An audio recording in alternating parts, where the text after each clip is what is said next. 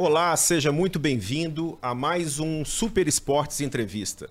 Nesse episódio 18, o nosso entrevistado é o coordenador de futebol Clube Empresa do América, Marco Salum. E para essa entrevista eu conto com meus colegas Samuel Rezende, setorista do América, e Lucas Bretas, que por muito tempo cobriu o América, agora tem outra cobertura do Atlético, mas acompanha ainda todos os dias o, o mais o factual, o que se fala mais de importante do América é, a cada dia.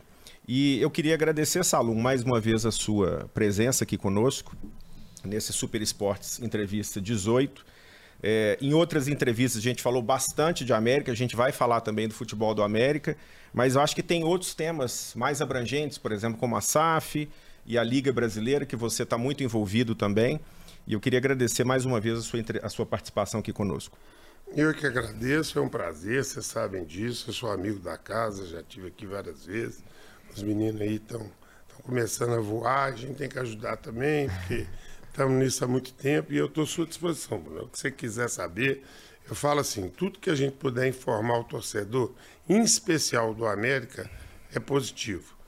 É, outro dia até tive uma discussão até com, uma, na, com a imprensa, porque quando eu dou uma informação e falo que ela é certa, pode confiar. E às vezes as pessoas têm dúvida. Quando eu não dou informação, porque eu não posso falar. E aí teve um episódio, depois eu vou contar aqui nesse, nesse nosso bate-papo, é, que é o caso do Vitor Roque, né? Então, interessante. É o caso do Vitor Roque, eu falei assim, o América tem 35% do Vitor Roque. E aí fizeram matéria, pegaram papel, pegaram documento, pegaram tudo para provar que o América não tinha 35%. E o América tem 35%. É só ir no processo, olhar lá dentro do processo que está lá o valor que é do América. Aí eu brinquei com esse repórter que, que ficou contestando, eu falei assim, quando eu falo que é, é porque é.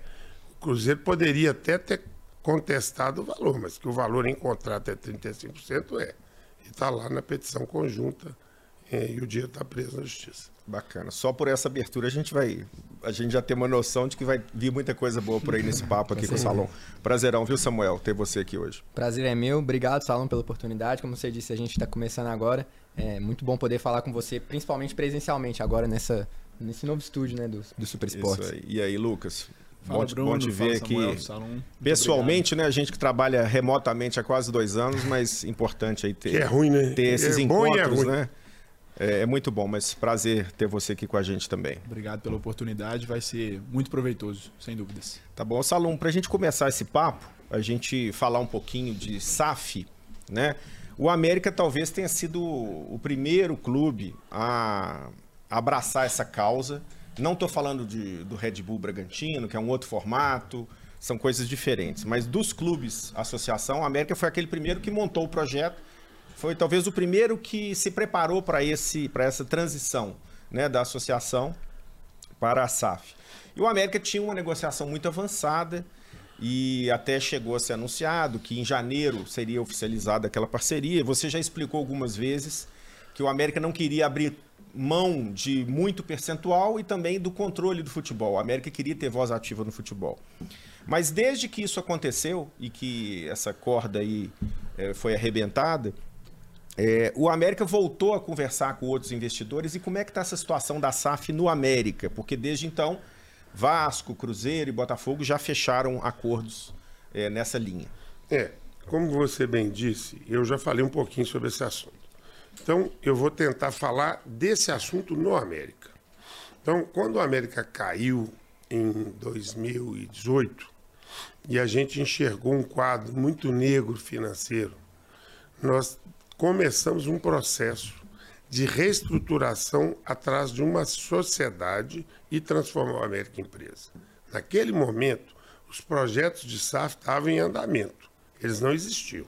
Era um clube empresa normal, igual, igual é o Bragantino, Cuiabá, que todo mundo acabou transformando em SAF pelos benefícios da lei. Tá certo?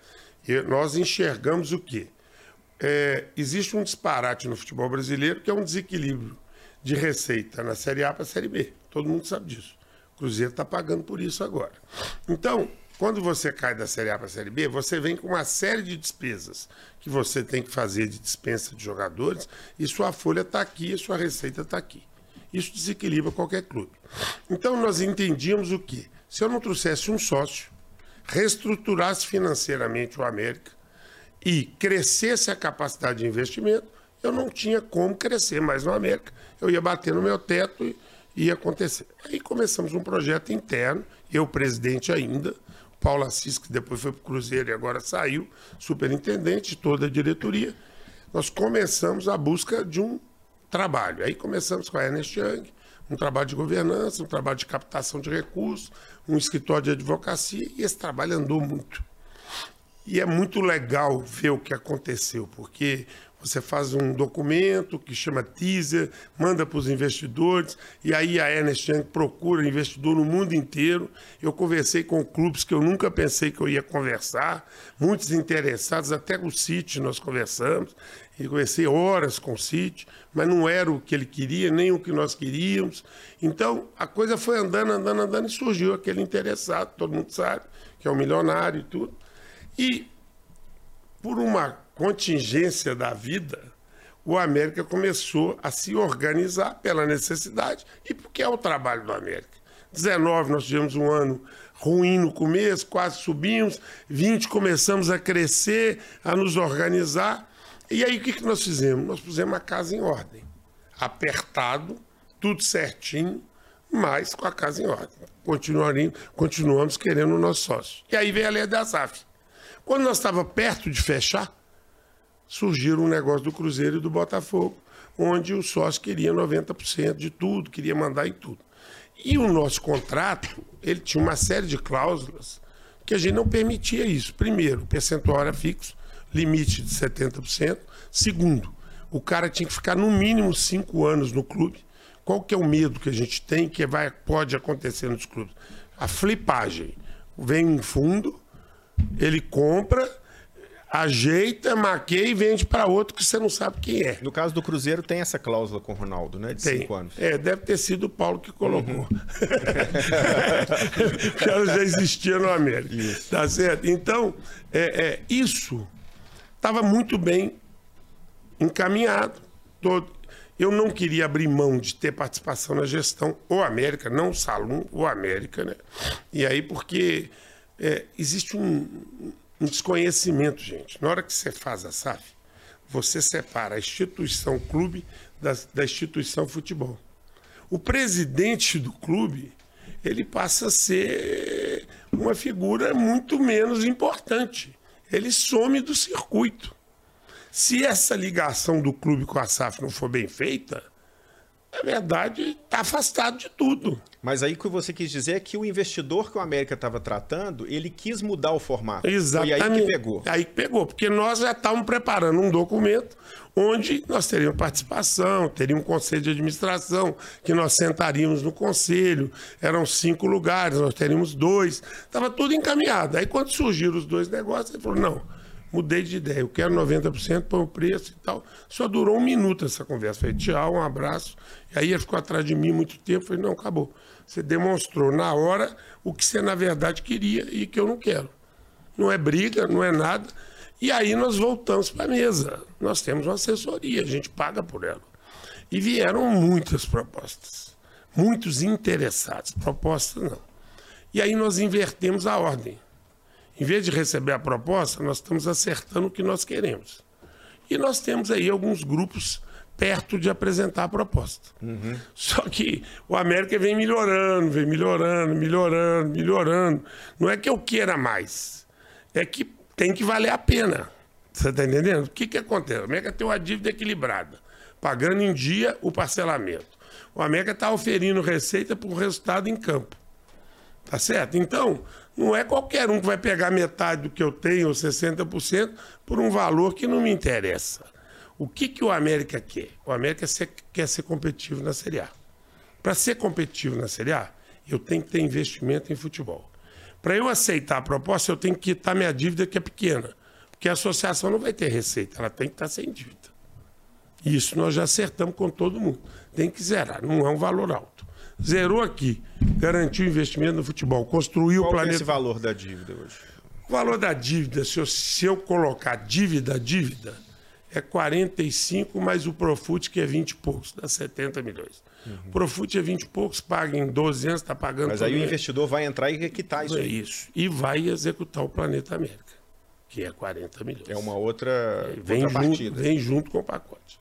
E a e... contrapartida de investimentos no futebol? Essa, essa é uma das vai, cláusulas por exemplo, que... o Botafogo teve isso do Cruzeiro. O América vai ter. Tem uma mais Se o América vai ter. Se eu fechar com alguém. Tá certo? Uhum. Você pode falar esse valor? Não, eu quero uma garantia mínima de investimento no futebol anual. Porque você tem duas contas. Você tem a conta da manutenção do. Eu tenho, porque eu falo assim, eu tenho hoje os números muito redondos. Tudo isso é feito internamente dentro da América. Eu coordeno, tem uma equipe, tem o Dover, tem o escritório de advocacia, tem todo esse departamento de futebol, eu, o Fred, tudo. Nós temos números muito na mão. Eu sei quanto que eu tenho que investir para ser competitivo. Não vou ficar falando, mas eu sei. E eu sei o que, que eu arrecado. Então eu quero uma garantia mínima de investimento no futebol, X por ano, tá certo? Com algumas aquisições de atletas, que vai ficar fora do valor. Se eu conseguir fechar isso, eu sigo. Se não, eu vou tocando. Agora, o América, só antes dos colegas entrarem, o América pode abrir mão de um percentual um pouco. É, é, não chegar a 90%, mas o América se vê é, preparado para, às vezes, liberar 75%, 80%, ou isso não chega a ser discutido não, mais? Não, não. O nosso limite superior é 70%, mas eu trabalho com 60%, 65%. Uhum. Não há necessidade disso. Entendeu? O que, que acontece? eu tenho que ter uma cláusula de saída, porque eu, a, a SAF é um casamento. Uhum. Se ele der errado, como é que eu saio? Se eu tiver muito percentual, eu não saio nunca. Eu tenho que ter um percentual perto de 50% que eu compro uma parte e o cara continua lá. Entendeu? Então não pode ser assim. Então, essa é a nossa luta. Nós estamos conversando com alguns grupos e está para chegar a proposta numérica, né? Porque a proposta de trabalho, nós já conversamos com muita gente, Todos já entenderam o que a gente quer e alguns ficaram de entregar uma proposta efetiva. Mas como a América está andando bem, a América está andando bem, está com as contas em ordem, nós estamos fazendo. Por que, que eu estou falando que é necessário? Porque o América, não precisa de eu falar, eu não estou aqui criticando, eu tenho muita dificuldade de receita, especialmente em campo. Eu tenho muito prejuízo nos jogos e tal. Se eu tivesse mais público nos jogos, talvez eu nem buscasse essa alternativa. Então, o América precisa de aumentar o patamar da receita, mas ele não precisa abrir mão da gestão. Um dos sócios que veio aqui para conversar com a gente, esses investidores, até americanos, falou assim, mas como é que vocês chegaram em oitavo lugar? Não é possível com esse orçamento. E esse é um dos que está na briga. Está na briga. Como é que vocês chegaram em oitavo lugar com esse orçamento? Então, eu falo o seguinte, não tenho proposta. No dia que eu tiver proposta, a primeira pessoa que vai saber é o meu conselho deliberativo porque o América respeita a instituição e respeita os poderes internos. Eu tenho que passar para o Conselho Consultivo, Conselho Deliberativo e Assembleia Geral. Depois que esses três poderes aprovarem, nós aí sim vamos fazer o um negócio. Mas para isso eu preciso receber a proposta. Eu recebi sondagem, conversa, visita, estudo, é, estudo é o que mais chega. Você acha que você aceita isso, você aceita aquilo, mas não chegou proposta, então não tem nada hoje. Mas, Salom, sobre essa negociação, esses grupos, eles são é, nacionais, são do exterior? Não, não é, tem exige... grupo nacional, todos do exterior. Todos do exterior. E todos têm é, já expertise com futebol ou tem alguns que estão iniciando? Eu vou falar que são muitos, né? São dois ou três. Todos eles têm. Perfeito. E tem um prazo que o América coloca que trabalha, pelo menos nos bastidores, para fechar ou receber uma proposta, algum. Porque ano passado, por exemplo, a gente chegou a conversar e você me disse, ah, a gente espera, tá tudo fechado até janeiro. Nessa negociação, é. existe alguma coisa nesse sentido? Eu vou te falar, Samuel, o que, que é importante para mim? Se eu for fechar esse ano, tem que ser antes da janela. Hum. É, senão só vou fechar no final do ano, porque não vai mudar nada para mim. Eu vou ficar, eu tenho que fazer na janela, porque eu tenho que ter investimento, tá certo? Então, quer dizer, é o primeiro horizonte, é a janela, julho. Se não der em julho, vai. Então, então o que, que acontece? O América não pode sofrer um revés no projeto futebol. Se eu sofrer um revés no projeto futebol, eu tenho que voltar muito atrás. Eu não sei se eu tenho essa força que eu tive várias vezes de voltar lá atrás e começar e tal. Eu acabo liderando o processo. Mas a turma que está junto é uma turma boa, está aprendendo muito. Eu estou muito satisfeito em trabalhar com Euler, com Fred, com Dover e com, com o resto do conselho, que é Américo, que é Ricardo, o próprio Alencar. O Alencar tem a sua participação nas coisas importantes, nós temos um entrosamento muito bom. Então, está muito gostoso de fazer. Agora, futebol é resultado. Se você não tem resultado, é, quando eu falo resultado, não é ganhar tudo, não. Porque no Brasil tem esse, uhum. essa, essa pecha, né? Porque o sujeito reclama que o atleta empatou com o Bragantino lá em Bragança. É um jogo duríssimo, quem já jogou lá. Sim. É um time fortíssimo. Então, todo mundo reclama porque empatou, mas é um jogo duro, não é qualquer um que vai lá e ganha. Você pega o histórico do Bragantino em casa e vê quantas derrotas ele teve em casa. Então, na verdade, no Brasil, assim, ou você é bom demais ou você é ruim demais. Não é isso. Você tem um contexto, né? Que é o caso que eu fiz aquela entrevista coletiva para falar da posição do América na Libertadores, que é uma posição de aprendizado. Você está disputando a maior competição da América do Sul. Então, calma, calma, tá certo? Salom, ainda dentro desse assunto de SAF, você como um gestor de futebol que está estudando o tema já há pelo menos alguns anos, né? A gente pode dizer assim. É, como que você avalia é, os moldes da venda do Cruzeiro ao Ronaldo agora que ela foi concluída? Muito ruim falar do Cruzeiro. Toda vez que me perguntam, eu acho chato demais. Eu diria que o Cruzeiro não tinha outra opção. Eu diria isso. Vou falar duas coisas disso. O Cruzeiro não tinha opção, pelo menos é uma pessoa do ramo que está provando isso. E que tem o um nome a zelar. Né? Exatamente. São as duas coisas boas que eu diria. O que tem de ruim não vou falar porque eu nem conheço o contrato. Mas de bom é que o Cruzeiro não tinha outra opção. O que o Cruzeiro ia fazer, gente? Tá certo? E a segunda opção é que trouxe uma pessoa que conhece o ramo, trouxe pessoas que conhecem, estão demonstrando, mas vão sofrer muito ainda. O Cruzeiro vai sofrer o que o América, eu pretendo que não sofra. Contaminação da dívida.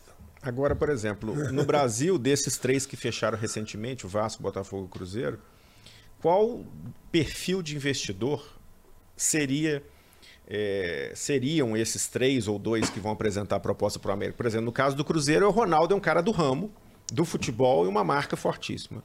No caso do Botafogo, um cara que gosta de futebol, tem um outro clube fora do Brasil e queria entrar nesse mercado nosso. No caso do Vasco é diferente, é uma empresa é, que não tem nenhuma figura pública tão ligada ao futebol assim. Tem outros negócios e está entrando nesse ramo.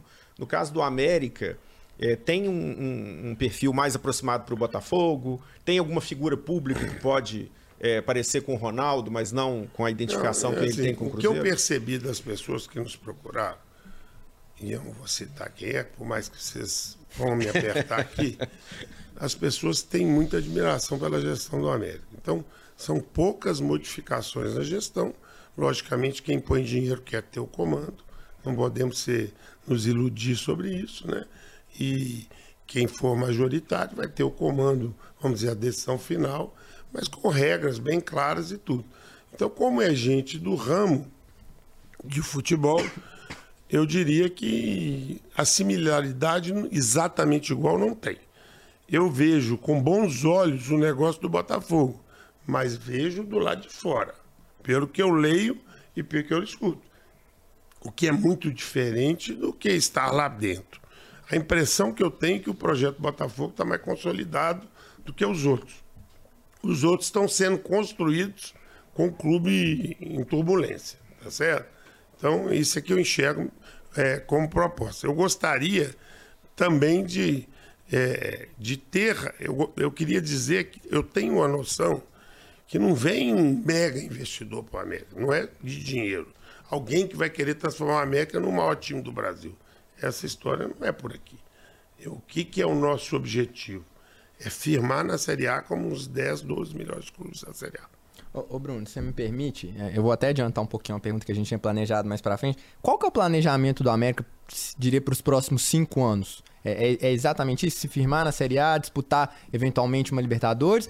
Ou dá para sonhar, talvez, em bater mais em cima, tentar títulos nacionais? Samuel, vou te falar. Você, você escutou a entrevista do Juninho Sim. outro dia no, no, num programa de televisão, de rádio. O projeto do América é exatamente o que ele falou. nós percebemos que nós podemos mais e as coisas começaram a encaixar e os resultados começaram a vir. Logicamente, eu sou um cara que arrisco muito, mas a, a, minha, a minha limitação de receita é muito grande. Então, nós estamos crescendo junto com isso, estruturando CT, estruturando departamento disso, departamento daquilo. Agora recebemos o Independência de volta, tá certo? oficialmente. O Estado devolveu a Independência para a América. Vamos estruturar a Independência. Estamos investindo uma fortuna para consertar a iluminação, porque nós fomos multados em mais de 200 mil dólares pela Comebol, porque não tinha lucro suficiente para os jogos da Comebol. Então, muito pouca gente sabe disso, que nós não divulgamos ainda, vamos divulgar. Estou falando aqui de primeira mão, tá certo? Então, a América está estruturando e está se organizando. E eu falo o seguinte: todo mundo tem direito de sonhar, e o América tem que sonhar com o seu crescimento. Então você fala assim: qual que é o primeiro objetivo do América? Firmar como um grande da Série A. Por quê? Isso carrega o resto eu tenho um projeto, que eu tenho tudo organizado, que eu pago em dia e que eu parcelo tudo que eu devo, depois de cinco anos eu na Série A tendo bons resultados, eu não preciso de sócio, não. Eu estou zerado, não tenho mais dívida. Você está entendendo? Então, logicamente, a minha receita vai melhorar, mas ainda no, no tamanho que eu quero. Para você ser competitivo na Série A, eu tenho que dobrar meu orçamento de futebol. Quando eu falo competitivo, é para brigar lá em cima eu devo ser a quinta menor folha da Série A. Ou quinta ou sexta. Deve ter uns quatro ou cinco abaixo de mim. Qual é a folha do América? Não, eu não vou falar número, não adianta. Isso aí eu não falo. Não adianta que eu não falo. Mas eu sei as folhas. A minha devo estar ali, 14, 13, 14, batendo uma com a outra e tal. Tem uns quatro ou cinco abaixo da gente. Mas você quer ser competitivo, você tem que gastar um pouco mais. Eu não gasto, eu gasto mais do. Quando eu falo eu, é nós, viu, gente? Às vezes uhum. eu falo eu demais, mas é o América. Hoje nós temos uma administração muito compartilhada, está muito gostoso de trabalhar. Lógico que a minha capacidade de decisão no futebol é maior, porque eu tenho que decidir o tempo todo. Na hora de mandar o técnico embora, na hora de, é, a decisão sempre final, isso pesa um pouquinho, mas isso aí eu já estou acostumado.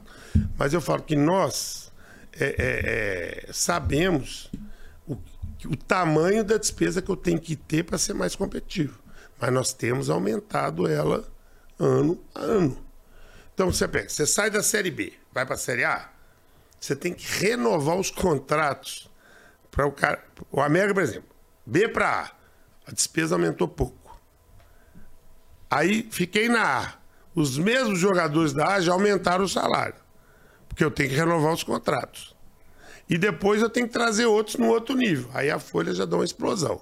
Qual que foi o meu problema? Eu tinha pré-libertadores em fevereiro. Então o América tem um, um sistema de ir montando o time devagarzinho, para economizar um pouco também e para deixar a coisa se acomodar. Esse ano não teve jeito.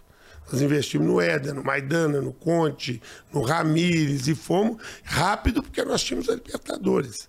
E graças a Deus deu certo. Né? O Fluminense investiu cinco vezes mais do que o América e deu errado. Futebol é isso, você trabalha com o imponderável. Né? Então é difícil demais. São decisões, as pessoas falam assim, ah, fez isso, fez aquilo. Eu só gostaria que um desses sentasse lá para tomar a decisão na hora da dificuldade. Agora, você falou do, do Independência, antes da gente mudar de tema. É, a, a, devolução do Independência caiu no colo do América, apesar de toda a dívida nesses últimos anos que eles não pagaram, nem o Estado e o América também não recebeu, mas veio a calhar no momento desse, desse, de, dessa possível é, assinatura com o parceiro da SAF, porque assim, é, eu queria saber de você basicamente, como que o América vai se encaixar nisso, porque o América não consegue ter uma rentabilidade grande com a Independência só com, com o América jogando lá né? Como é que é o projeto do, do América agora que tem independência na mão? Vai gerir sozinho? Vai colocar um, uma empresa de gestão para trazer eventos e tra não apenas futebol, shows, porque o Independência já foi muito, é, já foi um palco importante para isso em BH. É, qual que é o projeto do América para a Independência? É, e a rentabilidade que ele pode gerar a partir de agora na mão do América? Como é que vai ser a gestão do estádio? É, eu não, assim, ele foi devolvido unilateralmente O Estado devolveu, que era uma cláusula do contrato, que não interessava mais. Tem um monte de coisa para acertar ainda, né? Estamos fazendo a vistoria da, do recebimento e tal. Eu não gostaria de ter recebido dessa forma, porque eu tenho muito problema lá para resolver. Eu vou sair daqui vou para uma reunião do Independência só com a minha equipe. A gente aposta na capacidade de gestão do América. Eu não coloquei nas negociações de SAF o Independência, ele não faz parte disso. Primeiro, que não era certo que ele viesse. Segundo, que ele é um ativo do América. Os ativos do América não fazem parte do negócio. Só fazem parte os ativos do jogador. Então, por exemplo, os patrimônios do América eles ficam cedidos para o uso da SAF, mas eles são do América. Inclusive o centro de treinamento. Tá certo? Mesmo com a reforma. Ele é do América, com tudo sendo do América. Isso nós não abrimos mão. Não sei se está certo, se está errado. Tem gente que me fala, você devia pegar um valor maior e colocar patrimônio. Mas esse é o estilo do América, nós decidimos dessa forma. Segundo, eu acredito muito na capacidade de gestão do América, tá certo? Então, nós montamos um CNPJ à parte para Independência. Hoje o momento é de muita utilização da Independência. Estou até preocupado com o gramado, porque não aguenta essa quantidade de jogo que está tendo. Não aguenta eu preciso plantar grama de inverno e tudo, e joga todo dia lá, porque o Mineirão não tem data e todo mundo quer jogar no Independência, no Independência. Não está fácil. Se você pegar o, as últimas duas semanas, deve ter tido seis jogos no Independência. Então, é, nós vamos gerir por nossa conta, nós vamos partir de um prejuízo de concertos grandes que nós já enxergamos e que nós estamos documentando tudo. Nós precisamos de arrumar algumas coisas. Primeiro, a iluminação, né? a estrutura de iluminação. Tem problemas de elevador, tem problemas de vestiário, tem problemas de gramado. Então, tem muita coisa para ser feita. Feito isso, aí nós vamos enxergar o negócio independência como nós vamos fazer. Não existe estádio que dê lucro se não for com eventos. Não existe. O estádio com jogo pode ser é, o Atlético vai inaugurar a arena. Se ele acha que vai sustentar com o jogo, não vai. Quantos jogos o Atlético joga em Belo Horizonte em, em, em, em um ano? Vamos por 60, 50? Não joga isso tudo, mas vamos ver. 35. É um pouco é. mais. 38, se, por aí. Se for longe em todas é, as 35. Joga 35 partidas. Como é que com 35 dias você vai pagar 365? É muito pouco. Tá certo? Então, você tem que escalonar eventos. Eu acho que Belo Horizonte tem dois lugares especiais para evento: Mineirão e Independência. A primeira coisa que vamos fazer, já conversei com o Mineirão, é equilibrar jogos e, e eventos Mineirão e Independência. Nós temos que criar espaço. Para isso, nós temos que viabilizar eventos como nós fizemos no passado. Estava na mão do América. Eu organizei lá atrás Pop Rock, Axé Brasil, eu estava na gestão do clube, eu era presidente e reunir com as rádios, com as televisões, com a agência, era uma loucura para fazer evento. Tem que respeitar a comunidade, tem uma série de coisas. Então, quer dizer, nós estamos muito no começo, muito no começo. Mas isso vai ser um fato. Nós temos que ter uma, uma administração compartilhada com o Mineirão, pegar o calendário e falar assim, ó, você vai fazer evento, eu tenho que estar disponível. Eu vou fazer evento, você tem que estar disponível. Senão não tem jeito. Tá. Até que surja o estado do Atlético, e aí vai, vai, vai facilitar. Mas eu, nós não pretendemos que a independência seja sustentado com futebol. E também a nossa torcida não consegue sustentar.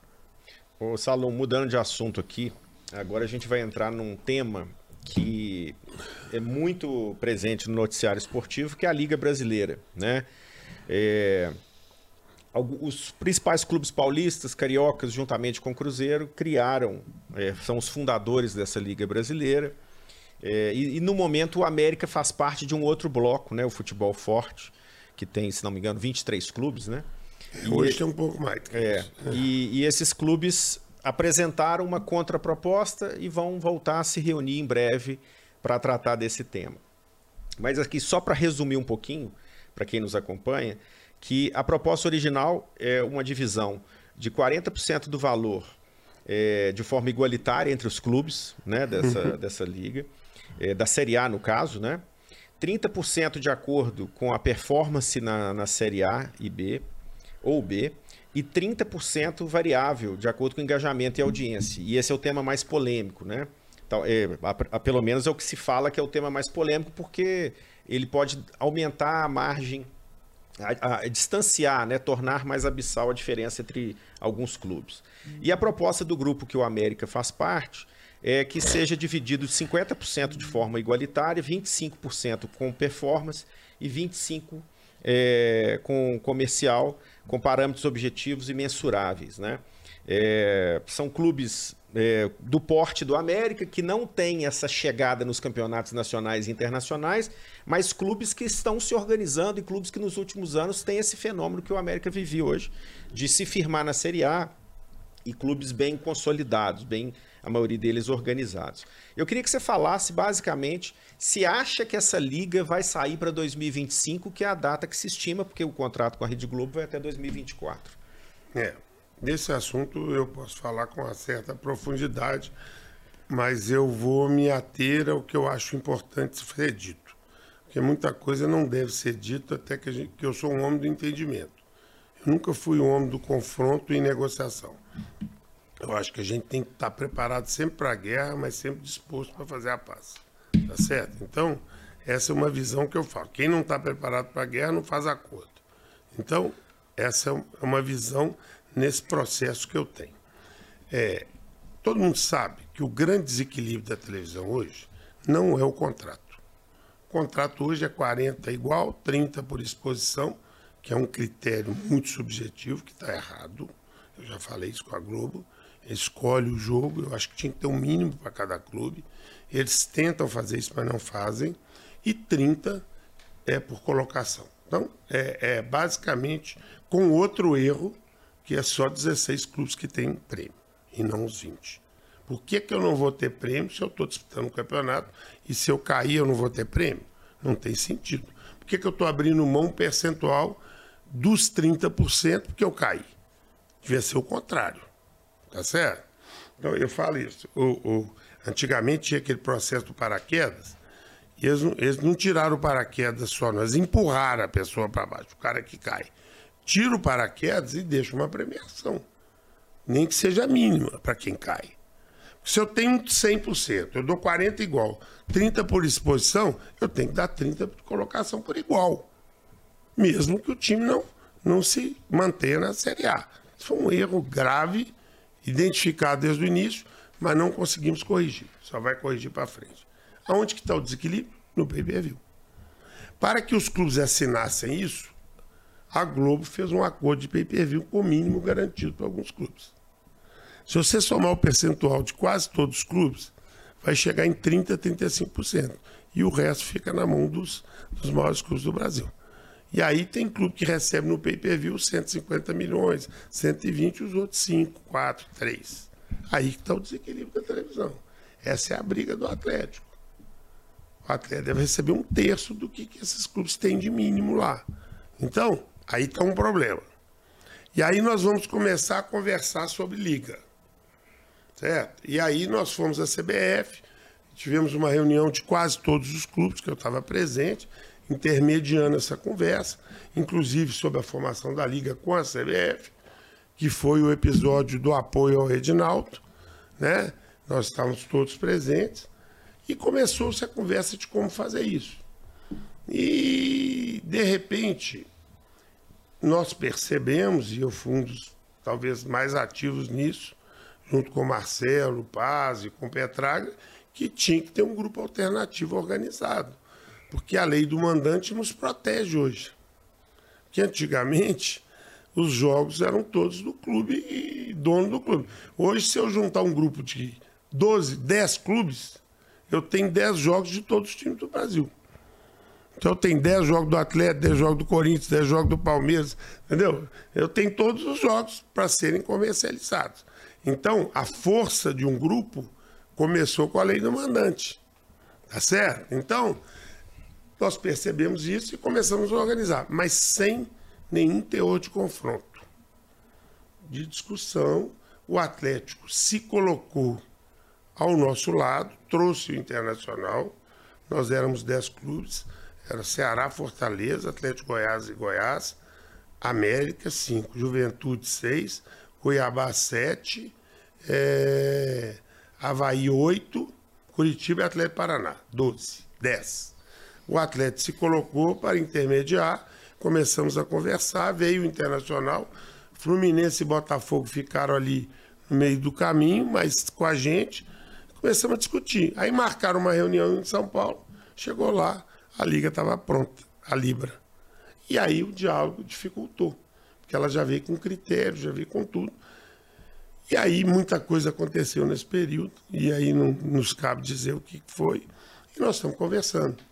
Estamos conversando, marcamos uma reunião segunda-feira, há um diálogo, eu tenho um excelente diálogo com São Paulo e Corinthians, excelente, sou amigo do Duído, sou amigo do Júlio Casares, excelente, o Atlético também, com o Atlético a gente conversa diariamente, com o presidente do Inter, tá certo? com o presidente do Fluminense, e nós estamos enxergando o quê? Só existe liga com 40 clubes, não existe liga nem de 20. Então, nós, quando você fala em 27 clubes, porque eu fui líder da Série B durante muito tempo, fui presidente da associação, nós trouxemos a Série B. Estamos tentando definir um percentual para a Série B que está entre 15 pela Libra e nós queremos 20. Talvez seria bom manter os 15, deixar alguma coisa para a Série C, tá certo? Então, se a liga vai ser organizada, ela tem que ser organizada em prol do futebol brasileiro e não em prol só dos clubes. Então você tem que pensar em tudo. Então, o diálogo está restabelecido, as conversas estão acontecendo, nós vamos estar muitos clubes na segunda-feira, não sei quantos, mas são muitos. É, de cabeça não me recordo quantos são, para que a gente faça, nomeie os inter, vamos dizer, as pessoas que vão intermediar essa conversa, porque também, se você pegar a formação da Libra, ela só vai se realizar se tiver 12 clubes. Se nós temos esse tanto de clube, como é que ela vai fazer 12 clubes? Não tem como fazer. Entendeu? Mas nós não queremos isso. São clubes parceiros, sabe? Eu tenho negócio com esses clubes todos. Tem sentido. Então, eu acho que a reflexão tem que ser o seguinte: ou nós olhamos para o futebol brasileiro, ou nós vamos ficar sempre reféns de um poder maior que não tem competência de nos representar. E hoje, quem seriam os dirigentes que lideram o projeto da Liga? O, a XP e o Ronaldo, eles estão bem envolvidos, assim como você já disse outros aí, o Pazo, o Petralha? Não, na verdade é o seguinte, na verdade a Liga surgiu com os paulistas, a Libra. É uma, um comando do presidente da Federação Paulista, que hoje é vice-presidente da CBF, e são São Paulo, Santos, Corinthians, Palmeiras e Red Bull. E eles agregaram o Flamengo porque assim, existe um sempre existe aqueles, aquelas dificuldades, eram seis clubes. E eles ligaram para todo mundo para aderir à Libra. E o Cruzeiro achou que deveria aderir, e a Ponte Preta achou que deveria aderir. Mas eles não fazem parte do processo como um todo. Eles participaram de várias reuniões, mas o processo é comandado pelos paulistas. Mas o Ronaldo é um dos que mais propaga a formação da não, Liga. O Ronaldo pensa, porque ele tem um raciocínio de Europa, e é uma pessoa lúcida, inteligente, e ele sabe que o caminho é a liga. Mas ele tem tanto problema que ele não está envolvido nesse projeto da liga que está numa briga de Série A ainda, entendeu? Tá certo? Logicamente, a gente tem que separar a SAF do Cruzeiro da figura do Ronaldo. O Ronaldo é uma figura mundial, respeitada, muito inteligente, preparado e que vai agregar muito à liga. Isso não tem dúvida, porque ele é muito bom. Agora, o processo não está nesse nível. Esse processo é dos clubes paulistas, com os projetos dele e tal. Nós temos alguns critérios diferentes. Não tem sentido não sentar e discutir, achar um critério intermediário. Não tem sentido. Se segunda-feira nós não começarmos nesse caminho, aí eu diria que o futebol fracassou. Tá certo? Então hoje eu não tenho eu não tenho nenhuma animosidade com ninguém que está na Libra, pelo contrário. Tá certo? Agora, o grupo Futebol Forte, que o América faz parte, tem dirigentes é, é, que não pensam exatamente como você do ponto de vista de. Nós trabalhamos isso de. Nós trabalhamos isso direto. O Petralha é um deles, né? O Petralha é um amigo pessoal meu. Então, eu, assim, eu conversamos. Ninguém vai pôr o, o, o pessoal uhum. acima do interesse do futebol. Isso é que nós temos que vencer. Logicamente tem dificuldades. Tá certo? Mas na hora que você acerta critério, nós não vamos fazer um negócio redondo 100%. Mas se os critérios forem válidos, eu diria o quê? Uma diferença no percentual. 40 não dá. É pouco. Não sei se é 45, se é 50. O critério da divisão do último percentual, se é 30, se é 25, se esse critério não for discutido, a distorção vai aumentar. Você pode até botar um critério e fazer um valor mínimo entre o maior e o menor. Porque o que, que desequilibra? É o quanto o maior ganha do menor. Você tem que criar uma meta que o maior não pode ganhar mais do que 3,5, do que o menor 4. Começa com 5 e, e põe como meta 3,5. Nós não vamos pegar um troço, sair cortando tudo e resolver num dia, numa Pode- canetada. Pode haver aí uma regra de transição. Pode né? ser uma regra de transição. Então, eu falo o seguinte: eu sempre acredito no diálogo. E eu trabalho nesse sentido. Sou amigo do, do Mário, sou amigo do, diria hoje, das lideranças. E eu acho que eu sou muito respeitado nisso, modéstia à parte. Mas não sou de pôr a cara para fora e falar que estou fazendo. Tem o Mário Celso, tem o Mário Bittencourt, que é muito respeitado. Tem o Marcelo Passo também, que hoje também ascendeu com. Mas são pessoas que a gente conversa quase todo dia, o tempo todo. Todos querem a mesma coisa, que a gente chegue num acordo. Porque é o futuro do futebol brasileiro.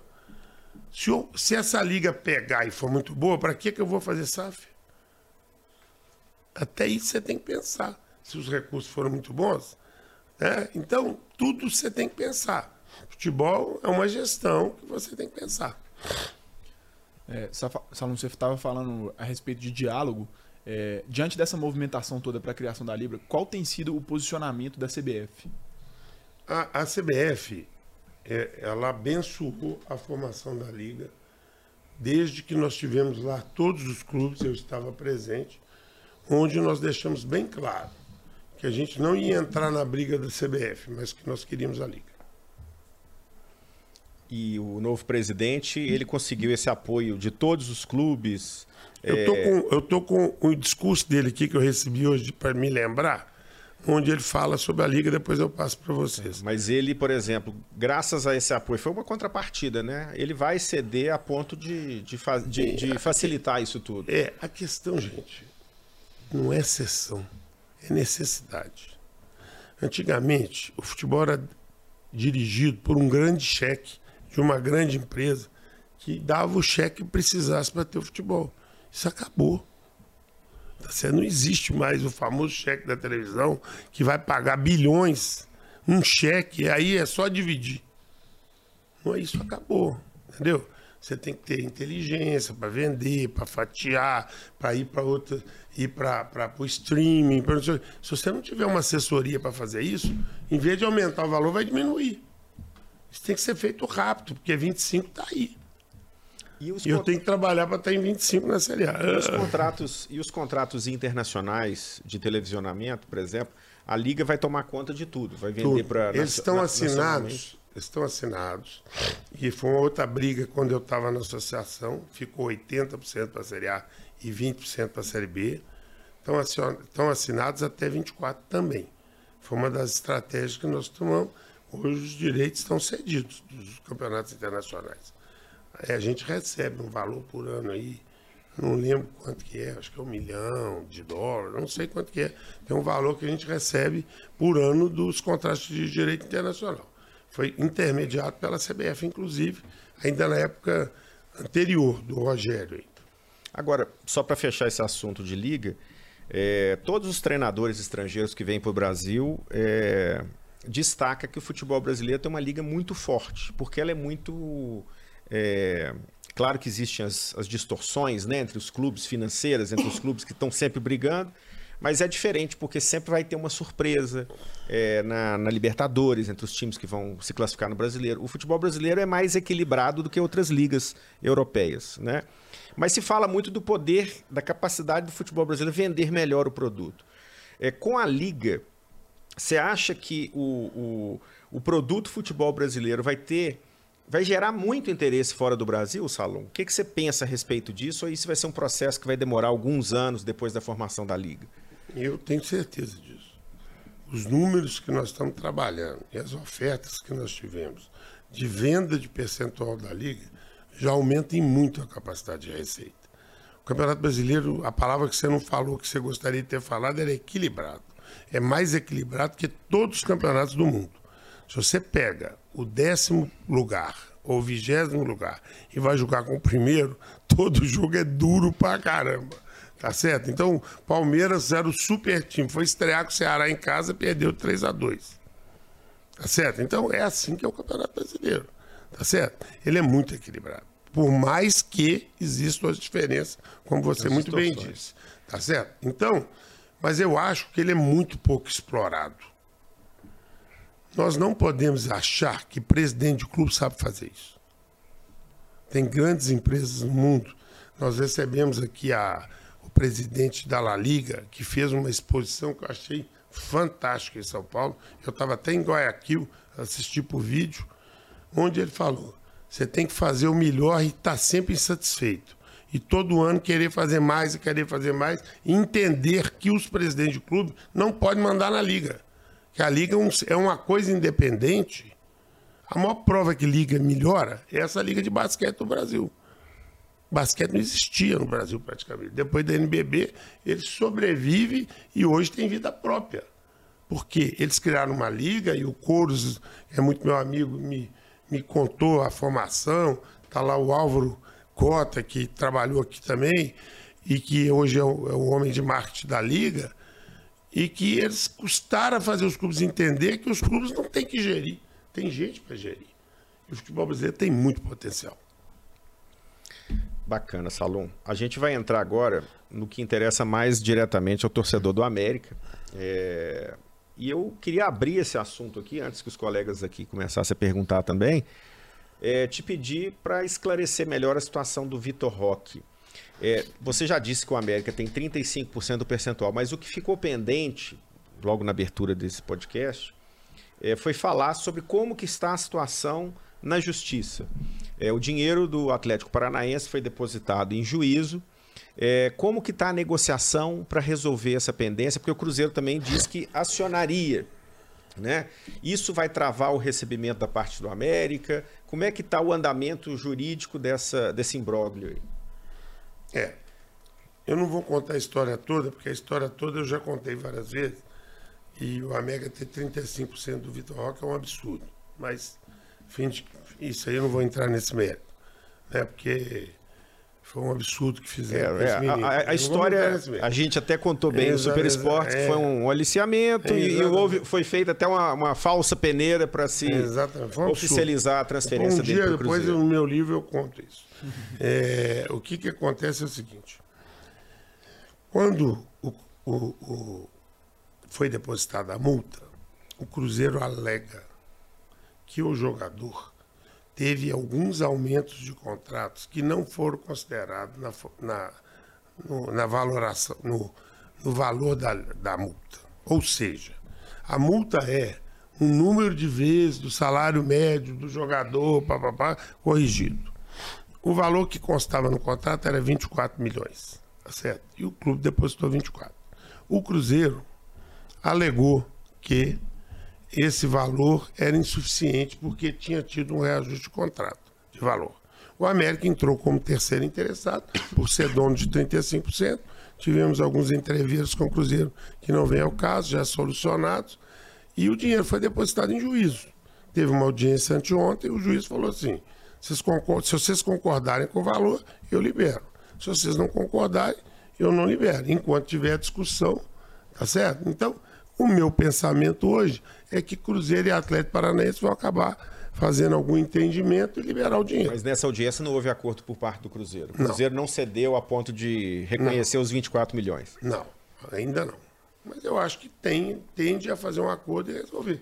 não tem sentido E pela sua experiência no futebol, pelo que você conhece de futebol, é, o argumento do Cruzeiro de que esses aumentos não estavam registrados, mas foram dados ao jogador, esse argumento vai ser é, respaldado na justiça? Se for comprovado, o Atlético Paranaense alega que não está comprovado. Se for comprovado, aumenta o valor. Tem que estar comprovado em salário, em olerite, em valores pagos. Né? Isso tem que estar comprovado. Eu não tenho. Eu não sou advogado, mas meu advogado me reporta tudo. Ele participou da audiência. E hoje é só isso. Está lá o dinheiro depositado, 35 do América, tem a parte do Cruzeiro, tem uma discussão do Cruzeiro com a família do jogador e existe uma discussão de valor. O dia que resolver a, a, a, o valor, libera o incontroverso e fica o controverso. O jurídico do América acha que quem vai ganhar essa queda de braço, o Atlético Paranaense ou o Cruzeiro? Não me deu essa posição. Não me deu essa posição. Eu torço para que o Cruzeiro ganhe. Porque 35% aumenta, tá certo? Justo. É, falando agora um pouquinho mais sobre o, o futebol do América, é, queria saber como que foi trazer o Mancini de volta. É, porque no momento da saída dele, logo depois você é, o América publicou um vídeo, né? Você falando ali da situação e dava para ver que estava decepcionado e tal. Eu queria saber como que foi passar por cima dessa decepção e por que, que o Mancini foi a escolha nesse momento agora é, que o Marquinhos foi demitido. É. Esse negócio assim. Quando a gente é sincero demais e fala as coisas do jeito que eu falo, que eu sou sincero mesmo, às vezes você paga por isso, né? Então, eu vou me ater a falar o que eu acho que eu devo falar, porque se eu passar do que eu devo que eu falo, acaba que vira manchete, eu não quero isso. Eu tive um dos, é, eu tive ao longo dos últimos anos só bons relacionamentos com treinadores, sempre tive. Todos os treinadores passaram no América sabe meus amigos. Todos, todos. Eu não me lembro de um problema.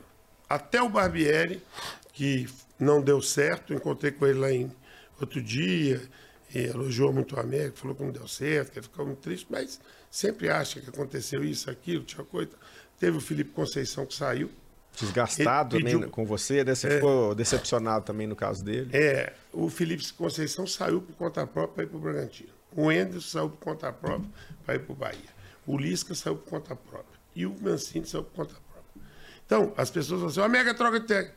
Mega, o único técnico que ele trocou no, nos últimos anos foi o Marquinhos Santos agora. Nós não trocamos nenhum. Porque o América dá ao treinador uma coisa que os outros clubes não dão. Primeiro, apoio. Segundo, presença. E terceiro, pulso. O treinador não trabalha comandando sozinho. Eu tenho hoje um departamento de futebol forte, eu tenho o Euler, que está aposentado da Caixa Econômica, que dá full time no, no, CT, e eu vou uma, duas vezes por semana ao CT, e eu tenho, junto com essa equipe que eu falei, Euler, Fred, Douglas, embates semanais com os jogadores. Eu converso com eles toda semana. Toda semana. Porque eu acredito nisso. A mentalização do grupo por um trabalho sério é fundamental.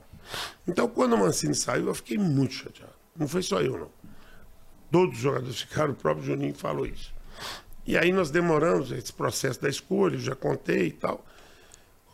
E nós vimos que o, o, o trabalho do Marquinhos estava perdendo força, perdendo força, perdendo força. E houve uma, por parte da mídia, mais por, causa, por parte da nossa torcida que da mídia, uma rejeição muito grande e muita coisa. Até é, é, grupos de torcedores ligando para o meu celular, pedindo para tirar coisa que no América não é comum. De 10 em 10 minutos me ligava um, tal, tive que desligar o celular uns dois dias. Tal. Até isso eu tive. Falei, Marquinhos, você está sob pressão, mas eu vou te escorar. Fica tranquilo. Trabalha no campo, fica tranquilo. Classificamos com o Barcelona e tal. Quando você vê que os resultados não estão vindo, não pelo resultado em campo, mas pelo que o time está apresentando, aí você começa a ficar preocupado. Você está entendendo? Porque a minha preocupação não era o resultado em campo, é que o time parou de jogar bem. Tá certo? Então, nós começamos a nos jogar desorganizado e tudo, e aí nós tomamos a decisão, vai ter que trocar. E essa decisão foi tomada e eu não estava no estádio. Eu estava, em, eu estava visitando a minha filha fora, no Paraná, e liguei para lá e tomei a decisão de ir fora daqui o desligamento vai ter que ser hoje. E na volta para Belo Horizonte, eu estava pensando como que eu ia fazer, qual era o nome, discutir com ele, com o Alencar, com todo mundo. Sempre a gente faz isso em conjunto. E eu queria o Mancini, por tudo que aconteceu no período e estava digerindo essa possibilidade. Eu sou um cara muito. Eu não guardo muita mágoa, não. Quando o América ganhou e classificou, eu mandei uma mensagem para o Mancini e falava assim, ó, quero que você saiba que você foi um dos responsáveis por essa alegria que nós estamos tendo hoje. E eu passei para ele, eu liguei para o Lisca e agradeci. Então, isso o América sabe fazer bem. O América agradeceu a todos que fizeram parte do projeto. E eu tenho que reconhecer que quem deu a virada de chave no América foi o Mancini. E o Marquinhos foi muito bem depois. Fez até mais pontos que o Mancini. O trabalho do Marquinhos foi assim: o América fez 34 pontos no segundo turno, gente. 34 pontos é 68 pontos.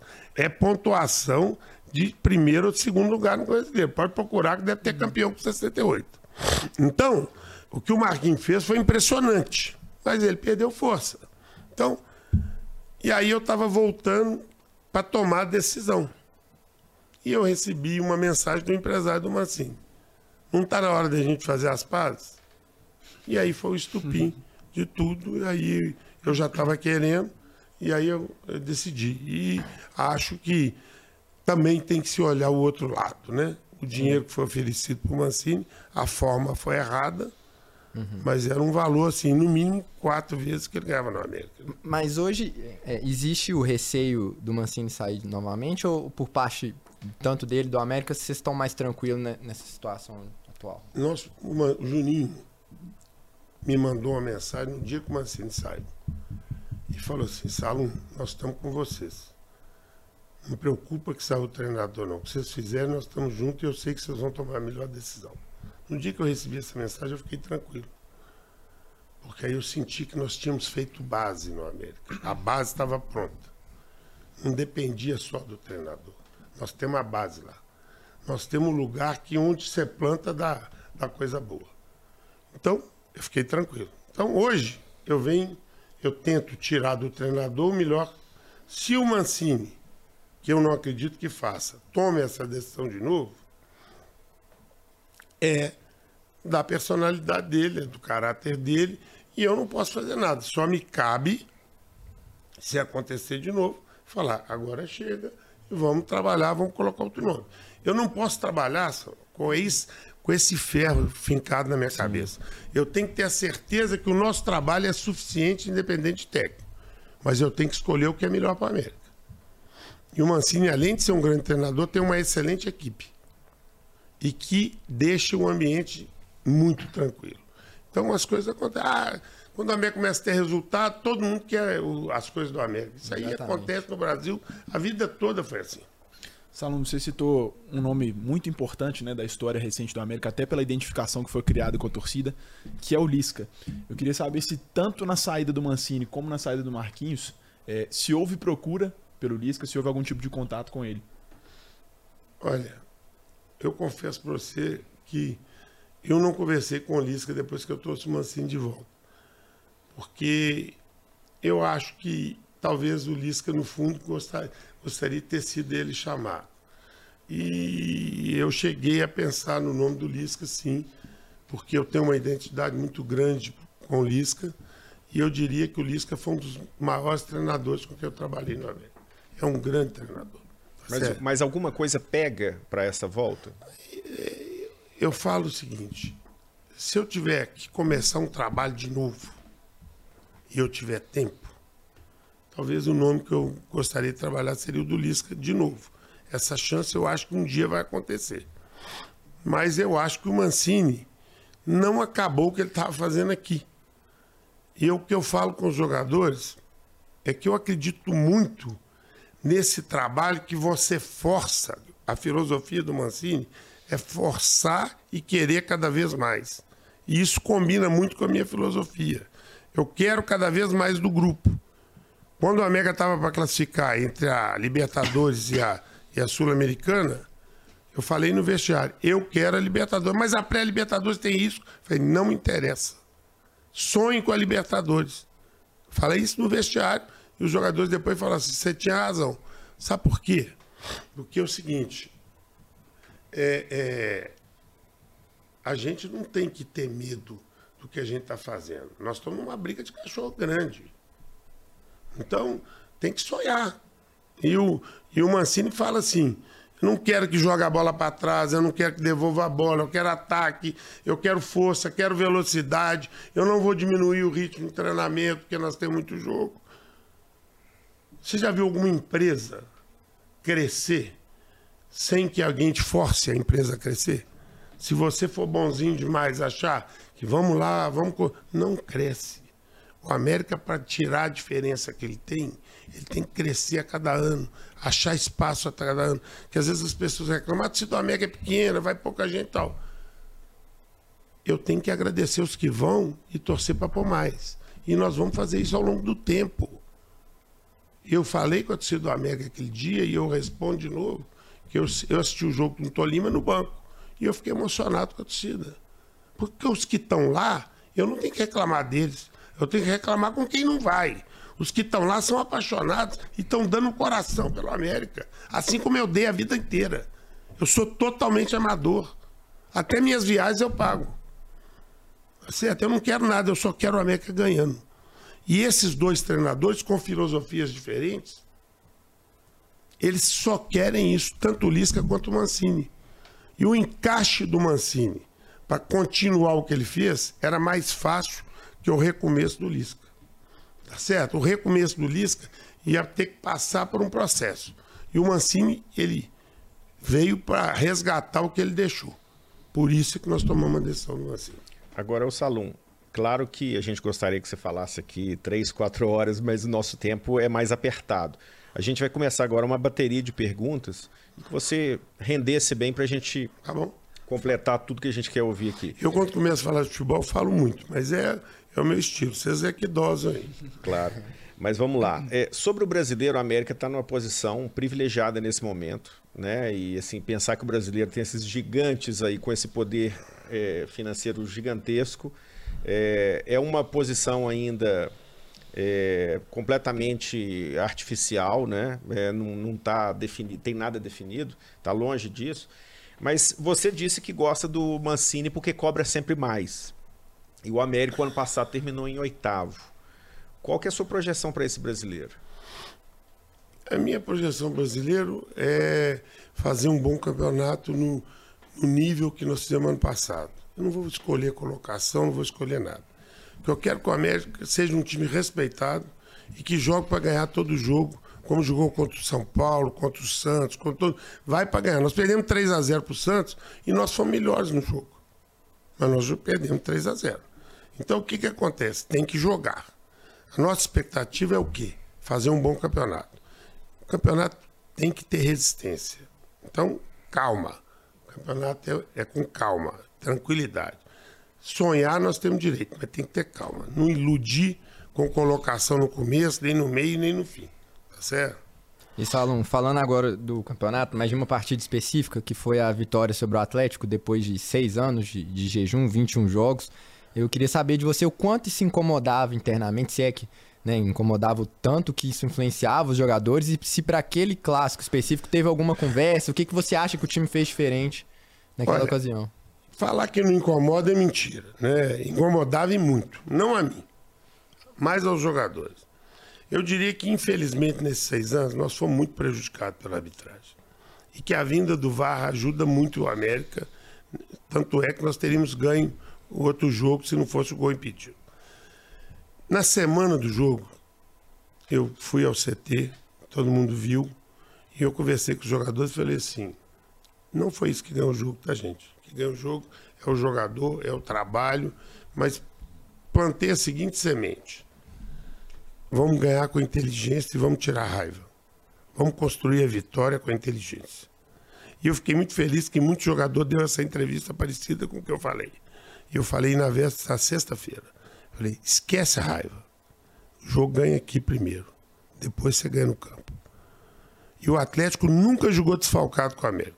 Sempre era o melhor time. E a gente sempre desfalcado. E nesse jogo ele tinha desfalque. E isso pesa. Tá certo?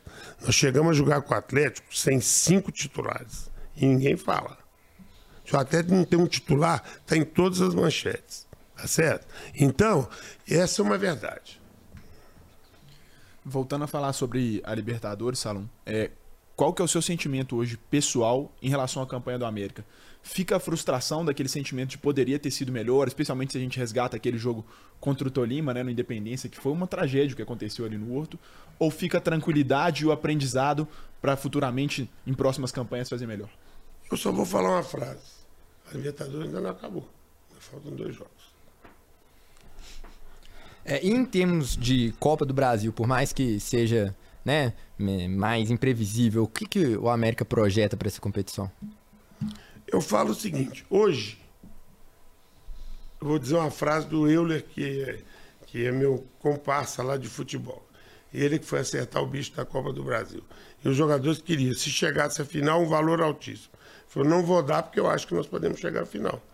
Tá certo? Então, é porque quando você acha que não vai, você dá qualquer coisa. Então, não é isso. Eu acho o seguinte: o que, que vai acontecer? O A Copa do Brasil, agora, são confrontos de altíssimo nível, que pode acontecer qualquer coisa. Pode, nós eliminamos Internacional e Corinthians. Quem que está na Copa do Brasil? Pega a lista para você ver. É o mesmo campeonato que eu estou disputando. Em dois jogos. Pode acontecer qualquer coisa. Você pode ser eliminado, pode ganhar, pode chegar à final, porque os times que você vai jogar são os mesmos que você está jogando. Então, tudo pode acontecer. Tá certo? Espero ter um pouquinho mais de sorte no sorteio, porque eu sou o último sorteio do América. Pelo amor de Deus. É... Em relação ao elenco, Salom, o que, que o elenco de hoje é melhor? Assim, é, não quero que você seja deselegante falar o que, que é pior, né?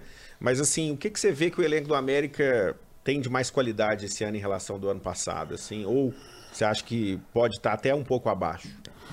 Nós tínhamos ano passado alguns expoentes no elenco, né? Tipo o Ademir, tipo Zarat, tá certo? Que eram jogadores assim, o Ademir surpreendeu, fez muito mais que todo mundo esperava. O Zarat também veio muito bem no começo, depois não acabou tão bem. Eu acho mais equilibrado tecnicamente esse elenco. Mais equilibrado. Ele é um elenco enxuto, aquém do que eu precisaria, por falta de recurso, mas mais equilibrado. É, em termos de montagem de elenco, a gente teve duas negociações aí que, que foram mais. Uma, na verdade, mais polêmica, e depois a, uma mais tranquila, que foi a do, a do Fábio, né? Que o América negociou com o Fábio e depois veio o Jailson. Eu queria que você comentasse é, essa quase chegada do Fábio e se hoje você acha que o América tá tranquilo com o Jailson. Tá super tranquilo com o Jailson e com o Cavicchioli. Duro é segurar o Cavicchioli no banco, não é fácil. Um goleiro do nível dele no banco é difícil. A verdade é seguinte, o primeiro nome que surgiu foi o do Jailson. E aí eu, eu tive uma informação que o Fábio tinha interesse. E o Jailson estava pescando, falando em parar. Como eu acho que ele não vai durar muito, ele já está querendo aposentar. Ele falou até no vestiário outro dia que agradeceu muito o fato dele ter aceito a proposta, por tudo que ele está vivendo, mas também ele sabe que a carreira dele já está mais no fim. E no, no intervalo que eu estava esperando o Jair, surgiu o Fábio. Conversei com o Fábio rapidamente, ele demonstrou interesse. Na hora que nós estávamos para conversar definitivamente, ele resolveu ir para o Fluminense. Tá certo? Porque eu não iria negociar com nenhum goleiro até que o Cavicchioli operasse.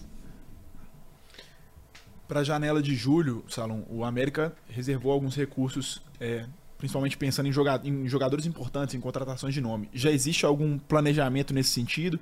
Alguma negociação adiantada? com Independentemente do, do parceiro, porque se vier É, o parceiro vai exato. ter que botar dinheiro. algum, algum nome de fora, um né? Como recurso do foi, América como mesmo, foi o. Zara, tinha um nome de impacto. Eu acho assim, eu não tive tempo de discutir isso com a comissão técnica. Parece brincadeira, né? Porque é jogo terça, jogo quinta, jogo sábado, viagem, não sei o que e tal. Mas a gente tem no radar uma avaliação que será feita no final desse mês, início do mês que vem, de aonde nós vamos precisar trazer jogador. Juninho chegou a declarar essa semana que vários jogadores aí renomados é, ligam para os jogadores do elenco se oferecendo para vir jogar no América, que acham um ambiente bom, né? Acham um clube organizado. Você poderia revelar alguns jogadores, Salom, assim, coisas que às vezes não vão vingar, mas que você fica até lisonjeado de, de peças assim importantes que, que hoje tem interesse em jogar no América? Não, é, não é ético falar isso. Eu sei os nomes, alguns estive perto de fechar, outros não, mas eu não gostaria de falar não, porque eu não acho legal. Mas acho que pode surpreender, porque muita gente quer vir para o América assim, em julho pode surpreender é, algum outro nome que esteja no mercado e que venha para o América. E falando de quem tá no, no grupo, é, eu queria saber, entrar no tema de renovação de contrato. Se o América tendo um pouco mais de estabilidade, você acha que é possível esse ano tentar renovar o contrato daqueles que têm contrato até o final do ano com um pouco mais de antecedência, ou vai seguir mais ou menos o esquema do ano passado, que segurou mais até o final do ano para saber se realmente ia ficar na Série A, para começar a procurar esses jogadores? Vai me dar um descanso, né? Porque o que eu trabalhamos esse ano de renovação de contrato é brincadeira. Se você Sim. pegar o seguinte, o, o Jailson não, porque o Jailson é um goleiro que a gente não sabe se vai querer continuar. Então, o Matheus teve uma renovação longa e de vários anos. O Patrick não, é só um ano. Éder e Maidana foi praticamente comprados, tá certo? Éder e Maidana, o Éder foi comprado, tem contrato de três anos. O Maidana, nós fizemos uma parceria com o Atlético, um percentual do América, contrato, se não me engano, de dois anos. O Conte tem um passo fixado, tá certo? Não está fechado, vai ter o passo fixado. O Marlon nós compramos. O Cal nós renovamos por três anos. Então, se você pegar aí, seja Rodriguinho, Gustavinho, é, Flávio, o Carlos, foram todos renovados 4, 5 anos. Dias de, de, de negociação, só no caso que o contrato está vencendo, nós vamos fazer um investimento alto. Ou seja, essa filosofia está mudando. Nós temos pontualmente algumas posições, eu não vou citar quais, que o contrato é de um ano, mas não são muitas.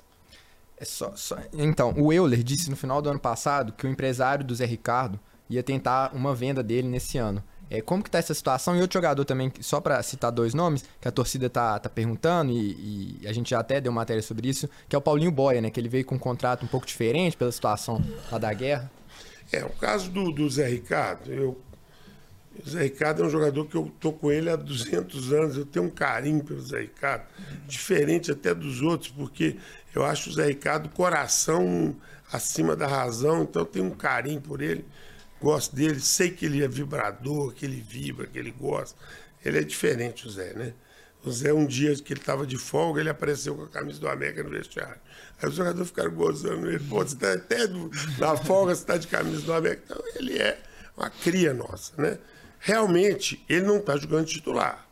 Agora, propostas que apareceram são muito ruins. Eu não abro mão do Zé Ricardo fácil. Tá certo? Meu interesse é renovar com ele e continuar. Acho ele um baita jogador. Tá certo? Agora, também, se tiver que aparecer alguma coisa, eu não vou prejudicar o jogador. Né? É lógico que nosso interesse é mantê-lo. Ele ganha bem, tudo. Vamos ver no final do ano. O caso do Boia, não. O caso do Boia foi uma oportunidade mesmo. Ele foi comprado e nós pegamos o jogador. Aí eu estou na mão do- da- das pessoas. Vou tentar prorrogar. É um jogador que nos interessa muito, né? Infelizmente, os nossos atacantes machucaram todos, né? Machucou Everaldo, machucou Boy, machucou o Hélio Paulista, né? Então, é, nós estamos apertados de atacante, né? Salom, existe a, a preocupação ou até mesmo necessidade do clube em vender jogadores nessa janela do meio do ano? Porque se a gente pega, por exemplo, 2021, se não me engano, foram somente 2,4 milhões arrecadados com transferência de jogador. É um desejo do clube melhorar nesse aspecto também, fazer vendas eh, com valores mais expressivos? Só para consertar, ainda tem o Mateuzinho também, que nós recompramos, fizemos um contrato longo, né? Eu acho que nós temos que mudar um pouco essa filosofia e temos que começar a vender. Porque não chega na proposta na gente, Lucas, do nível que a gente acha que o jogador vale. Então chegou uma proposta no Gustavinho muito pequena, chamei o empresário e falei, por isso eu não vou fazer. É lógico que entra 2, 3 milhões, mas é muito pouco no, no processo de tanto que você fez. Agora, para que o América seja autossustentável, nós temos que começar a vender. E temos que alcançar o mercado para vender melhor. Mas nesse planejamento, nós não estamos com pressa esse ano. A nossa prioridade é fechar o ano bem. Como eu disse, nós precisamos de resultado ano a ano. É, em termos de montagem do elenco, o América iniciou o ano sem um diretor de futebol. Você acha que isso atrapalhou de alguma forma é, as contratações ou estava tranquilo ali com você? A verdade, Euler? a verdade, gente, quem toca o futebol hoje do América sou eu e o Euler direto. Os nossos diretores normalmente são as pessoas que aprendem a operar e ficam bons. Então não adianta eu colocar um cara que vai querer fazer da cabeça dele, porque quem decide sou eu e o Euler, tá certo? Então, o Fred veio da base, fez um belo trabalho, ele subiu, vai virar um profissional de mercado de altíssimo nível, e daqui a pouquinho alguém vem e faz uma proposta nele. É, Salom, muito provavelmente né, o América vai bater o recorde, talvez, em premiações aí com relação ao futebol esse ano. Qual que é o planejamento da diretoria para esses recursos que estão chegando aí de Libertadores, mais uma vez de Campeonato Brasileiro? Equilibrar o caixa. Uhum. Todo o recurso que entra é para. O América trabalha com déficit. Eu tenho um fixo e um variável. Eu, eu gasto acima do fixo contando com variável. Todo variável que eu entro, só para vocês terem ideia, só de avião cada jogo que nós. Esse jogo agora, do, do, do Barcelona, que nós classificamos, nós pagamos 250 mil dólares. E estamos pagando para o Tolima 250 mil dólares. É 1 milhão e 200. Então, quer dizer, não é esse dinheiro sobrando, é muito dinheiro. Se eu for viajar de, de carreira para jogar com o Tolima, viajar para Ibagué quatro horas, voltar, então eu não consigo jogar com o Botafogo. Minha prioridade é o jogo com o Botafogo. Então nós estamos fretando o avião para jogar lá, 1 milhão e 200. Ninguém sabe disso. E provavelmente Paquito vai ter que fazer isso também. Eu estou disputando o brasileiro. Então, gente, todo o dinheiro que o América arrecada, nós fizemos uma apresentação de prestação de contas, só faltou a cópia de cheque. A gente apresentar. Tudo que nós ganhamos, tudo que nós gastamos, foi por unanimidade a nossa apresentação. Quero até parabenizar a nossa estrutura interna comandada pelo Dove. Todos os detalhes de todas as receitas, todas as despesas. Isso é tudo transparente, gente. O América não arrecada para gastar o que ele gasta. Todo dinheiro que entra é para cumprir. Por isso é que tem a SAF. Senão não precisava. Ninguém é equilibrado igual a América. Se eu tivesse mais receita, eu não precisava. O salão a gente já vai fechar, mas eu queria só te perguntar uma coisa que até o torcedor americano fica se perguntando e comenta com a gente. É, o que, que pode ser o start para um crescimento da torcida do América? Porque você mesmo disse aqui que dá prejuízo jogar em casa. Né? O Independência vai ter um custo operacional caro. Não é fácil jogar um jogo de Libertadores com 4 mil pessoas, 3 mil pessoas. Né? Hoje o América tem a possibilidade de enfrentar Flamengo, Corinthians, os grandes clubes daqui é, os grandes clubes nacionais e não passa daquela cota dos que estão sempre presentes. Né? A gente tem no caso do futebol mineiro um caso emblemático né, do Felício Brandi nos anos 60, que ele ia para as escolas distribuir material é, com as cores do Cruzeiro, com a identidade visual do Cruzeiro. É, o que, que se pode fazer, na sua visão? O que, que vocês debatem internamente que pode ser feito para isso ser uma coisa duradoura? Não ser a coisa de um jogo, ah, sortear um carro. Mas é, é, seria o crescimento de fato do América em campo, uma coisa de décadas? Existe alguma estratégia pensada para isso? Existe. Então vamos lá. Primeira coisa, todos os jogos do América, nos últimos anos, tinha promoção para encher o campo. Esse ano não tem. Nós estamos fidelizando o torcedor comprando ingresso. Então, é a primeira coisa. A gente punha lá 5, 8 mil, mas na verdade nós é que estávamos pagando para pôr. Hoje o torcedor que está lá, a grande maioria pagou seu ingresso. Isso já é uma fidelização. Tá? Segunda coisa, é, que eu acho mais importante. Eu vou sempre de carro, subo as ruas transversais da Independência, todo jogo. Rodo para ver a torcida chegando no estádio. Antigamente só tinha velho. Hoje está cheio de torcedor jovem. Isso é o processo. Tá certo? Esse é um processo. O América, hoje, se você entrar na internet, você vai ver a quantidade de jovem que fala do América e gosta do América. Em percentual, é pequeno. E a nossa audiência no Super Esportes é muito Exa boa do América. Exatamente. É pequeno em relação ao que eu preciso. Mas a torcida, a faixa da torcida está mudando. Tá certo? É romântico falar o que o Felício fez, porque foi importante na época. Nós estamos fazendo um projeto diferente desse. Por quê? Porque a escola, o material, não faz o torcedor mais. O que faz o torcedor é isso aqui. Tá certo? O torcedor fideliza aqui. Para quem está ouvindo, o Salão está mostrando o celular. É, tá certo? tá certo? Isso é que fideliza, é a rede social. E o América, pouca gente sabe. Quantas escolinhas são? 68, 72, eu não sei quantas escolinhas o América tem. Tem mais, de, em Belo Horizonte, tem mais de 7 mil meninos jogando escolinha franqueadas do América. O projeto vai começar em cima das nossas escolinhas. Nós estamos estudando um belo projeto em cima das nossas escolinhas. Então, eu falo o seguinte: o, o ciclo de cinco anos de bons resultados aumenta a torcida. São Paulo cresceu naquele ciclo, Palmeiras cresceu no ciclo, Corinthians cresceu no ciclo. Os ciclos são cinco anos. Por isso que eu falei, Samuel.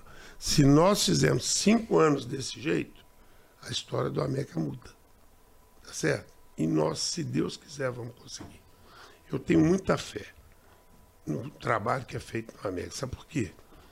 O recado que o América deixa para o Brasil e para Minas Gerais é que trabalhar da forma ética também dá resultado. São anos de sofrimento para alcançar o que nós estamos alcançando. Sempre trabalhando com a ética acima de tudo, fazendo certo, correto, sem mentir, sem ferrar ninguém. Entendeu? Então, esse é um recado que me dá muito orgulho alcançar o resultado depois desse tempo todo apanhando, dizendo que a gente estava errado, que estava errado, estava errado. O projeto do América é o seguinte: sonhe alto que a gente vai alcançar alto. Ninguém, só para encerrar, há menos de dois, três anos, se eu falasse que ia disputar uma Libertadores, acreditaria. Tá certo? E o América foi lá e disputou. Então, gente, calma, tem muita coisa sendo feita. Nem tudo a gente pode falar. Tá certo? E eu vou repetir as palavras do Juninho. Nós estamos crescendo, fazendo, o que é muito difícil. Tá, mas dá gosto, viu, Salum, trazer você aqui ver que tem gente séria no futebol, sem babar ovo, mas aqui realmente a gente escolheu a sua vinda aqui porque tem muita coisa para agregar e para mostrar ao torcedor. Obrigado, eu que agradeço. Queria agradecer muito a sua presença. Mais é a segunda vez que você participa desse nosso podcast, mas foi muito melhor e, e, e acrescentou demais. Tenho certeza que todo mundo que assistiu ou ouviu entendeu um pouquinho mais de bola e de gestão de clube, né? Yes. Queria, queria agradecer também Samuel Rezende, Lucas Bretas e a você que acompanhou mais um Super Esportes Entrevista, esse episódio 18 com o Marco Salum. Ele vai estar disponível todos os, os tocadores de áudio, é, no, no YouTube e também nas páginas do Super Esportes. Até a próxima entrevista e um abraço. Valeu!